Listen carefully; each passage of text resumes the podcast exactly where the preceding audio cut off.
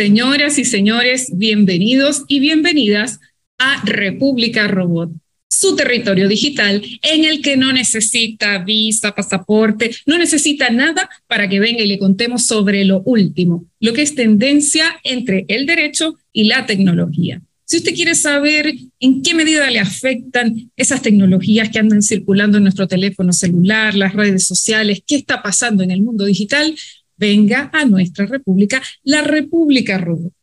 Y como no podía ser de otra forma, hoy les traemos un tema que es de esos que parece que la realidad supera la ficción. Ustedes sabían que hay personas que se implantan algunos dispositivos o chips para mejorar algunas de sus capacidades. Han escuchado que supuestamente el ser humano ya dejó de ser humano y está transitando hacia una transformación, está transitando a un poshumano. ¿Han escuchado la palabra cyborg? ¿Han escuchado lo que son los neuroderechos? Es más, ¿sabían ustedes que Chile es considerado un país pionero a nivel mundial en la protección de los neuroderechos? A lo mejor han escuchado sobre estos temas, pero la verdad es que si no, hoy tenemos un episodio en el que vamos a aprender un montón de cosas. Y para eso contamos con los mejores. Como no podía ser de otra forma, hoy les traemos dos invitados estupendos y son de la casa. Son profesores e investigadores de nuestra Universidad Autónoma de Chile. Hoy contamos con la visita a nuestra República Digital del profesor Hernán López Hernández y la profesora María Isabel Cornejo Plaza. Ellos nos van a transitar por este maravilloso territorio del transhumanismo y los neuroderechos. En primer lugar, quiero darle la bienvenida a mi querida María Isabel Cornejo Plaza. Bienvenida a tu República, la República Rubio. Bienvenido también, Hernán. ¿Cómo están? Isabel. Muy bien, un placer, eh, Michelle, coincidir contigo. Felicitaciones por esta iniciativa y muy contento también de estar aquí, coincidir nuevamente con Hernán López.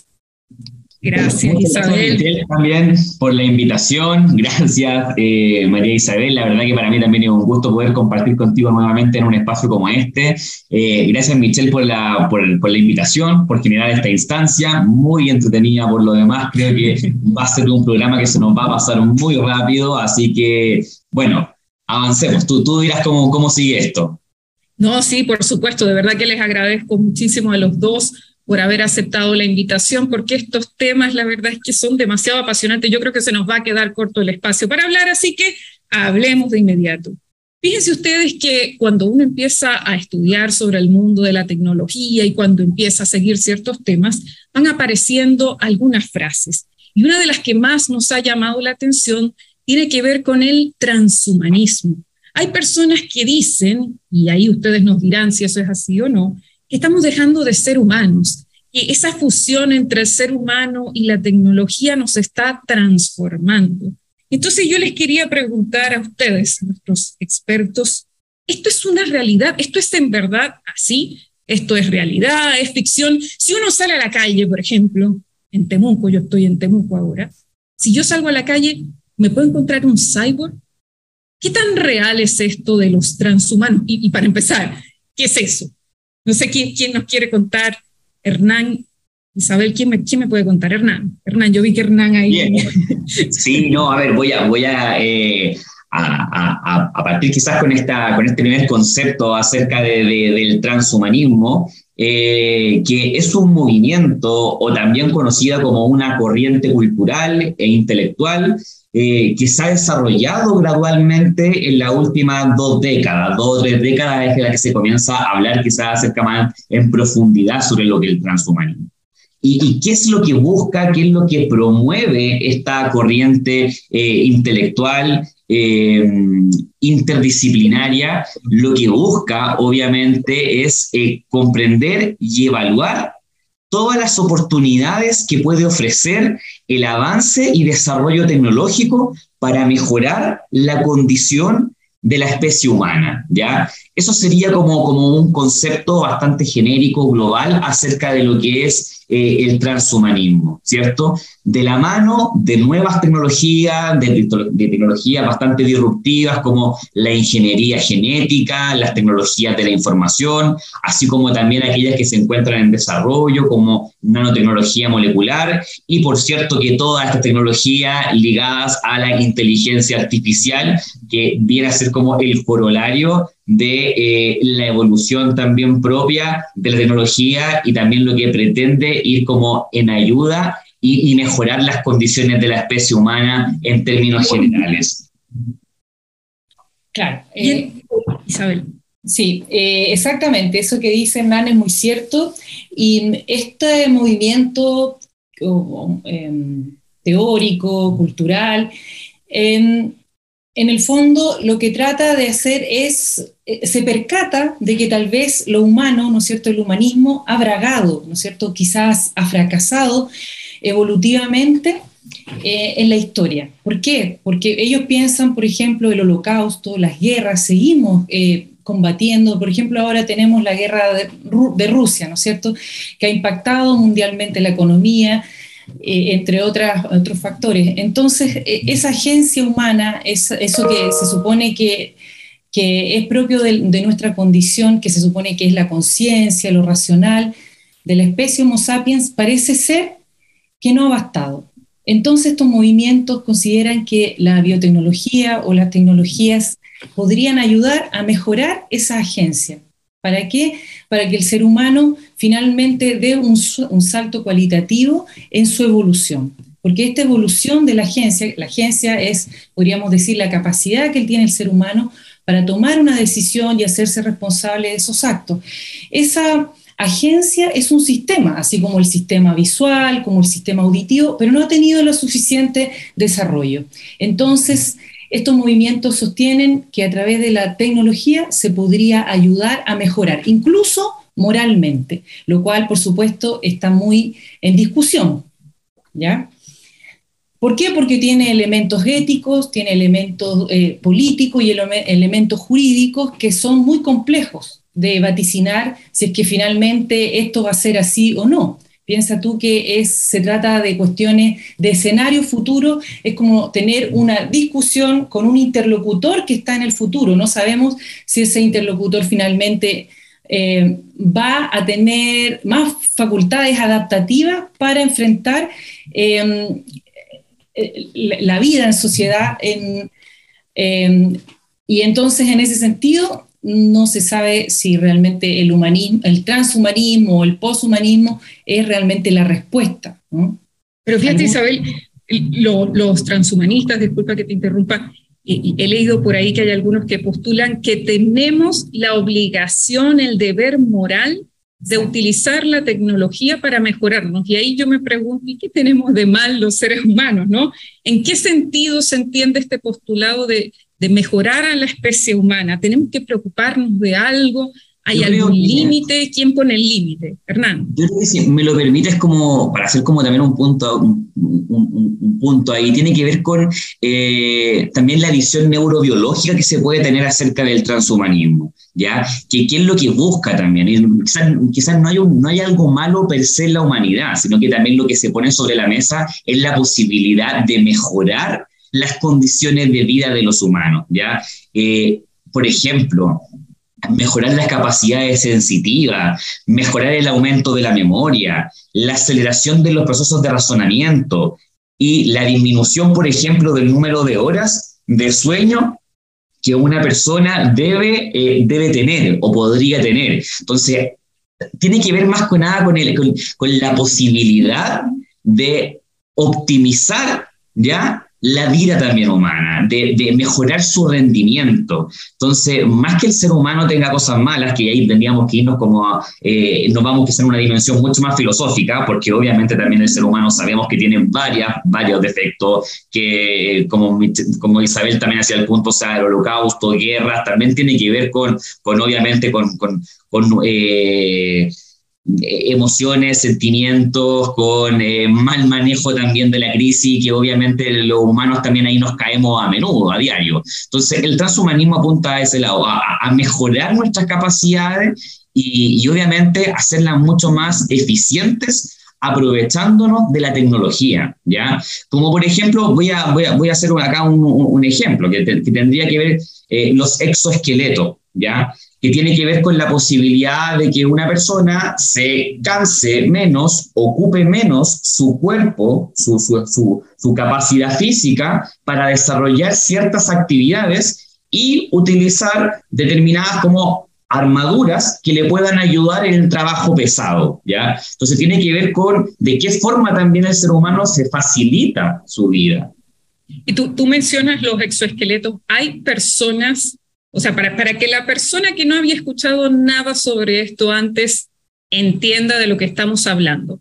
Hay personas que usan de verdad los exoesqueletos, por ejemplo, que tú mencionas, o algún otro dispositivo que le permita mejorar efectivamente alguna discapacidad, alguna deficiencia, o simplemente que lo tengan por el, por el solo hecho de tenerlo y tener alguna ventaja tecnológica, digamos, con respecto a otras personas. ¿Conocen ustedes para que la gente en sus casas pueda buscar de qué estamos hablando y, hacia dónde apuntan? Porque por una parte están eh, las teorías que nos mencionaban muy bien y por otra parte también estas personas que de algún modo ya están, si es que es así, eh, utilizando algo que les permite mejorarse. Eso existe, o sea, podemos buscarlo, podemos ver algún ejemplo, además de, los exoesqueletos que mencionabas, Hernán, por ejemplo. Isabel, eh, Hernán, ¿conocen alguno? Sí, Isabel. Eh, sí, mira, respecto a la pregunta que tú hiciste, e, efectivamente el ser humano tiene limitaciones. ¿Qué limitaciones? Las biológicas, entre esas está, por cierto, la muerte, no ha podido vencer la muerte, eh, la enfermedad y la discapacidad. ¿No es cierto? Y en ese sentido ha combatido desde siempre eh, estas limitaciones. Ahora, la ayuda de la ciencia, de la tecnología, es, es como nunca antes una forma, ¿no es cierto?, de, de mejora que se puede utilizar y hay distintos tipos de mejora. Primero también es importante que las personas sepan que en sus casas que mejorar eh, biotecnológicamente o a través de la ciencia cuando es para em, mejorar una enfermedad, por ejemplo, para curar una enfermedad, es éticamente aceptable, ¿ya? Así, por ejemplo, eh, hay personas que utilizan dispositivos, ¿no es cierto?, prótesis, para ayudarse a un Alzheimer, para ayudarse en un Parkinson, por ejemplo, o si tiene una depresión muy fuerte, se le puede intervenir en el cerebro, etcétera, con algunas técnicas.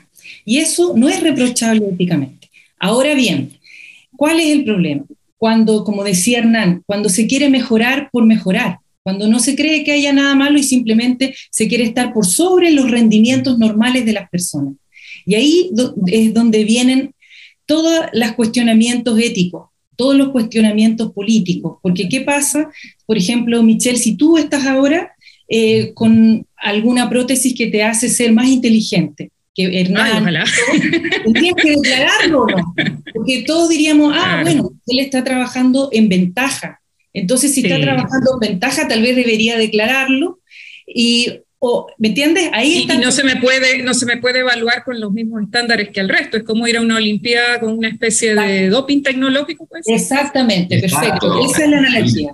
El doping intelectual también, como también le gusta a María Isabel llamar, llamar esta. Oye, pero, pero desde otro punto de vista, ¿no sería maravilloso, por ejemplo, poder aprender todos los idiomas que queramos pero claro, con alguno de estos dispositivos? Eso no estaría. Por supuesto que sí. Oye, pero yo, Michelle, no quiero dejar pasar tu pregunta, que tiene que ver con. Eh, a ver, los cyborgs son una combinación ¿ya? de tecnología en, en, términos simples, implantada ya sea en forma externa o interna al cuerpo humano, ¿ya? Lo cual, eh, esta forma de, integrar al cuerpo humano dispositivos tecnológicos, electrónicos, tampoco es algo nuevo. O sea, recordemos que también que los marcapasos se vienen utilizando hace bastante tiempo y también es una forma de integrar un elemento externo a nuestro cuerpo, ¿ya? Ahora bien, me voy a la expresión cyborg, que la expresión cyborg obviamente viene como a resaltar o a destacar la idea del transhumanismo, que obviamente es utilizar la tecnología, en algunos casos con fines más bien lúdicos o de intervención más bien artístico-visual, ¿ya? Y en esta línea me gustaría destacar algunos ejemplos de cyborg que tú preguntabas, bueno, ¿y esto existe? ¿Hay cyborg, ¿Hay cyborg en algún lugar? En Temuco no lo sé, yo creo que no lo he podido mapear, ¿ya? No, vamos a empezar a ver, vamos a ver. Pero, pero quizás Michelle puede ser tú la primera, ¿ya? Pero por ejemplo... dame, dame pistas, ¿cómo identifico a uno? Dime. Mm, la verdad que son bastante notorios, pero por ejemplo hay un eh, icónico y vanguardista británico-español, Neil Harbinson, que nació con cromatismo, que es una enfermedad que le permite alcanzar una escala limitada de colores, ¿ya? Y principalmente que se mueve en la gama de los grises, y encontró una solución a través de una antena auditiva, ¿ya? Que está conectada al cerebro y que le permite escuchar los colores, ¿ya? Entonces, Aquí la pregunta es, eso ya existe, usted lo puede, buscar, lo puede mapear en, en, Google, ¿ya? Y la pregunta es, ¿será la futura forma de apreciar los colores para las personas que tienen algún grado de discapacidad visual? También otra pregunta, ¿cuál también es la brecha acá económica y de acceso que tenemos respecto de esta tecnología? ¿Está al alcance de todos y todas las personas? Eso lo, dejo como ya pregunta de análisis, ya como también tratando algunas diferencias que lo podemos encontrar. Por otro lado, encontramos también otra activista cyborg española, Mon Rivas, que hace poco también recientemente fue madre, que fue reconocida por tener una conexión con la Tierra extrasensorialmente, a través de un implante sísmico que está conectado a su cuerpo, ¿ya? Lo que obviamente le permite reconocer o recibir con una pequeña antelación algunos movimientos telúricos. Y uno dice, bueno, ¿podrá ser este mecanismo, este dispositivo, una buena herramienta o una apropiada herramienta para salir de lo bueno y lo malo que le podría servir a personas que viven, por ejemplo, en Chile, en Japón, en territorios más bien sísmicos, para podernos adelantar frente a algunas catástrofes?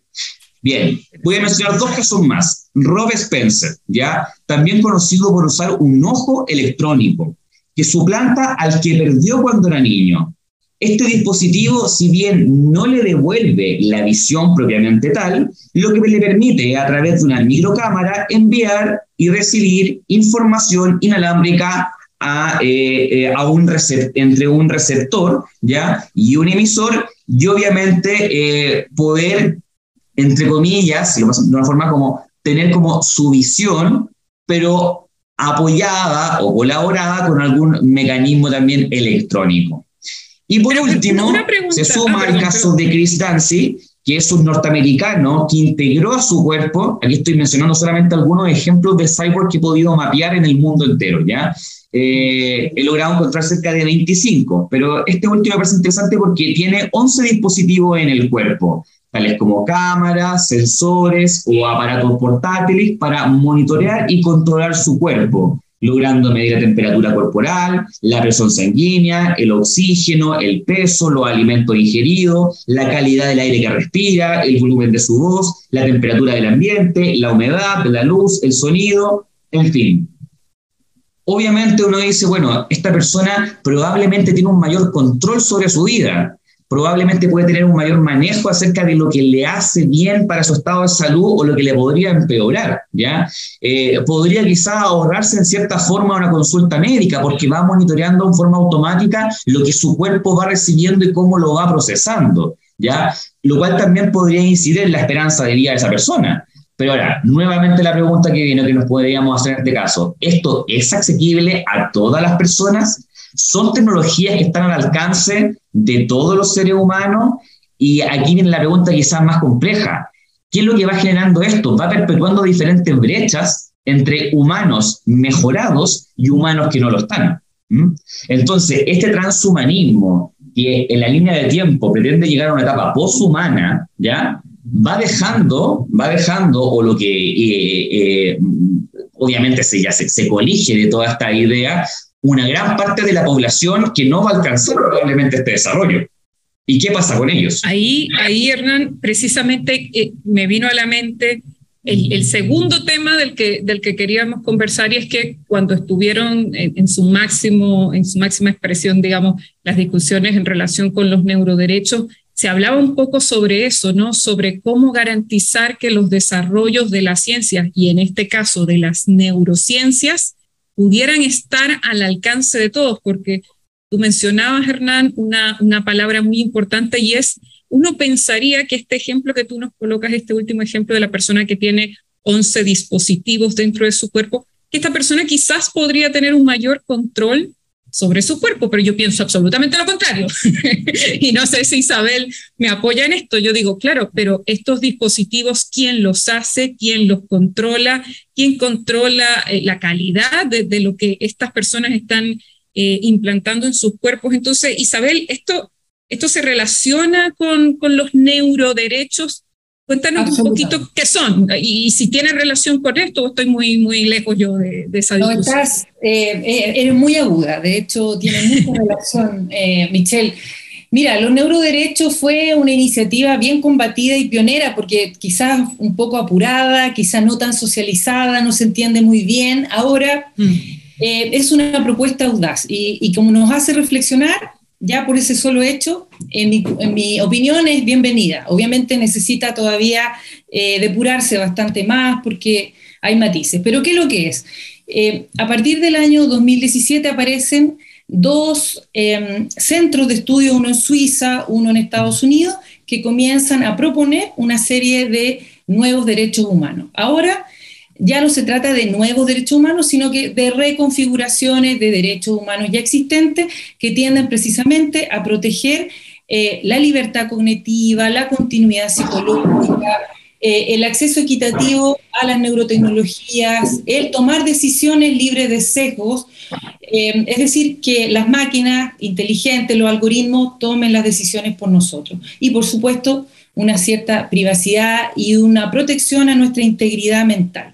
Ya, esa es la propuesta de neuroderechos. Hay que decir que esta propuesta parte desde una visión del humanismo, no de un transhumanismo. Lo que se quiere es proteger las conquistas de los derechos humanos y derechos fundamentales que ya tenemos asentadas, ¿ya? Proteger eh, sin evitar, por ejemplo, que alguna persona quiera estar mejorada, pero sí por cierto, proteger, como tú bien dices, que éste pueda comprar con información, que pueda tener un consentimiento, ¿no es cierto?, real, eh, y que además eh, no se produzca una brecha, ¿no es cierto?, importante entre personas que, pueden acceder a esa tecnología y personas que no pueden acceder.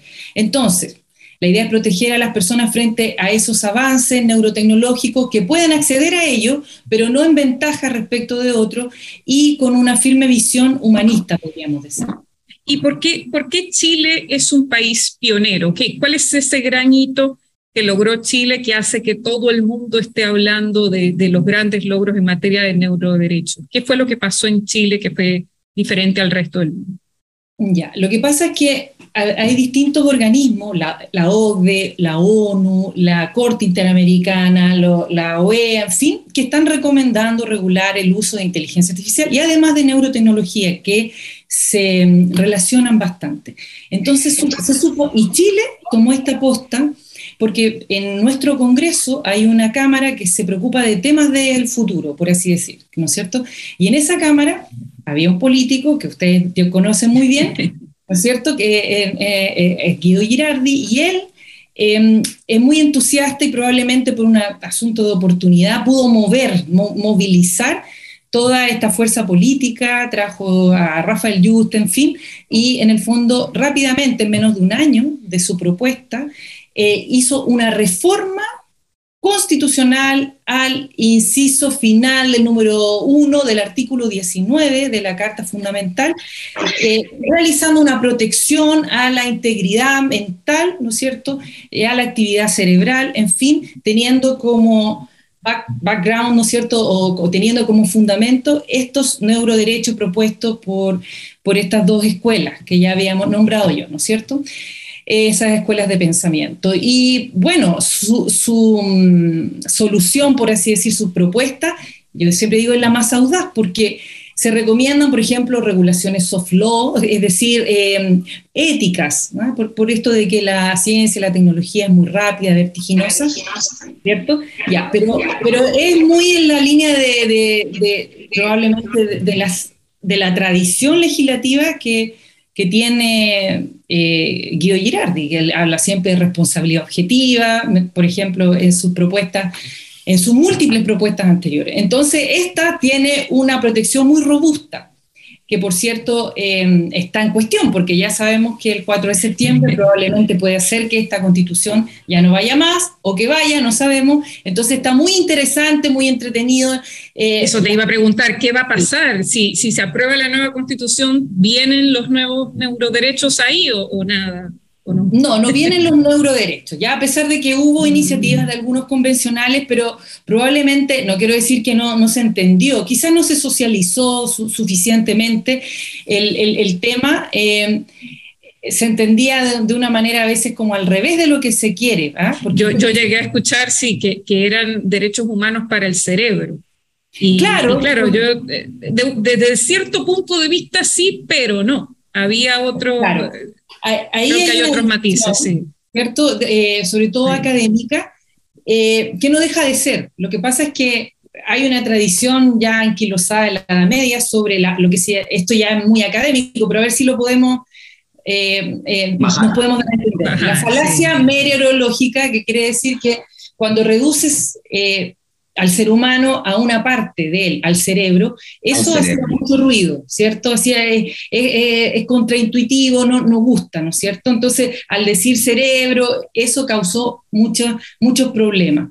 No solo en Chile, sino que también a nivel mundial eh, fue criticado, pero por otro lado, em, es, como un, un, problema de juego de lenguaje, como interdisciplinario, como nos ponemos de acuerdo, porque los neurobiólogos van a decir, bueno, pero pero ¿dónde se supone que, está el centro de la conciencia, el pensamiento? Obvio que es la persona, pero ¿en qué órgano es en el cerebro, en el sistema nervioso central? Entonces ellos no, entraron mucho en esta discusión. En cambio, para los filósofos sí era fascinante, porque era como reverberar nuevamente esa una discusión muy antigua de, la edad, de la digamos, del siglo XVII con Descartes, en fin. Entonces, em, lo bueno es que hay una posición clara en Chile, ha hecho reflexionar, hay mucho camino que recorrer y en, ese sentido, a los que, nos gustan estos temas, estamos muy, con, mucha, eh, con mucho impulso ¿no? Eh, de pensamiento, en fin. Entonces, como, como para, para, hacer un punto, yo creo que es algo que ya eh, eh, quizás también es un poco cliché, pero también hay que, hay que siempre hacer el punto. O sea, eh, la tecnología no es buena ni es mala. O sea, los desarrollos en general tiene que ver con cómo los intencionamos, para qué los intencionamos, qué es lo que queremos también de cada uno de ellos.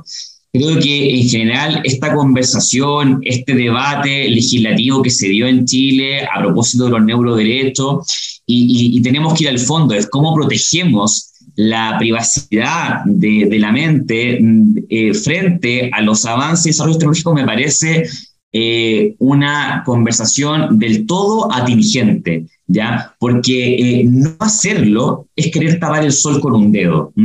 La tecnología más o menos está presente, ¿ya? Con mayor o menor acceso lo está. Entonces, en la medida que eh, nos damos el tiempo para reflexionar, para conversar, para legislar al respecto, siempre creo que va a ser una buena y una acertada medida, porque eh, nos va a situar en, en el siglo XXI, nos va a situar en la cuarta revolución industrial, nos va a situar y nos va a poner de frente aquello que hoy día nos amenaza como también nos favorece, que la tecnología. Entonces creo que obviamente eh, eh, los neuroderechos y lo que el, fondo que tiene todo esto, creo que es algo que se tiene que seguir conversando y se tiene que seguir trabajando porque eh, persigue un fin muy, muy claro y, como te digo, muy contemporáneo, muy del día a día sí, ya. de lo que se viene. Ya lo, ya lo decía Isabel, que cada vez a nivel internacional se van sumando más organizaciones a, llamar a esa reflexión, con lo cual parece que, que, es importante, ¿no? Suena como que es algo importante eh, y en lo que deberíamos, bueno, a lo que deberíamos dedicarle algún tiempo. Eh, Hernán, Isabel, Eh, se nos está acabando el tiempo, pero quisiera, antes de, darles la palabra para despedirnos, eh, que nos cuenten, bueno, para recapitular algunas ideas, un mensaje final. En esta oportunidad estábamos hablando de neuroderechos y transhumanismo, de eh, estos temas que vinculan aspectos biológicos con aspectos tecnológicos, neurotecnologías con derecho. Entonces, hay algunas situaciones que hemos podido ver a través de los ejemplos que ustedes nos cuentan.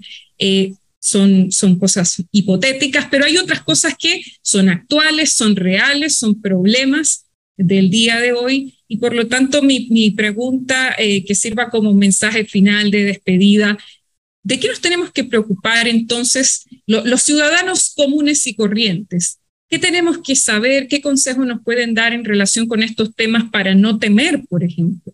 Eh, para no tener miedo, porque a veces eh, vemos las noticias y nos hablan de chips en el cerebro y nos dicen que hay empresas que nos manipulan. ¿Qué podemos hacer como ciudadanos eh, para protegernos de estas cosas? vamos a darle la palabra primero a Isabel y después a Hernán.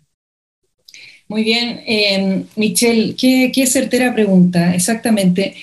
Lo que yo diría o lo que yo hago, lo que le digo, por ejemplo, a, a mis hijas, es que primero nos detengamos a pensar que, cómo me sitúo yo en el futuro, ¿no es cierto? Y en ese sentido, eh, cuando estoy frente al computador o a la pantalla, ¿no es cierto?, a las distintas pantallas, em, ¿cómo soy yo con respecto a mis datos, ¿no es cierto?, ¿Qué, ¿Qué, es lo que busco en Internet? ¿Cómo hago mi vida a través de Internet? Porque tú, mejor que nadie, ¿no es cierto?, igual que Hernán, sabe que eh, hay un gran flujo de datos, ¿no es cierto? Los datos finalmente son la cara de la otra moneda de la inteligencia artificial. La inteligencia artificial necesita los datos y, nosotros estamos dando nuestros datos sin a veces ninguna reflexión. Entonces eso, tomar conciencia, qué tipo de futuro quiero.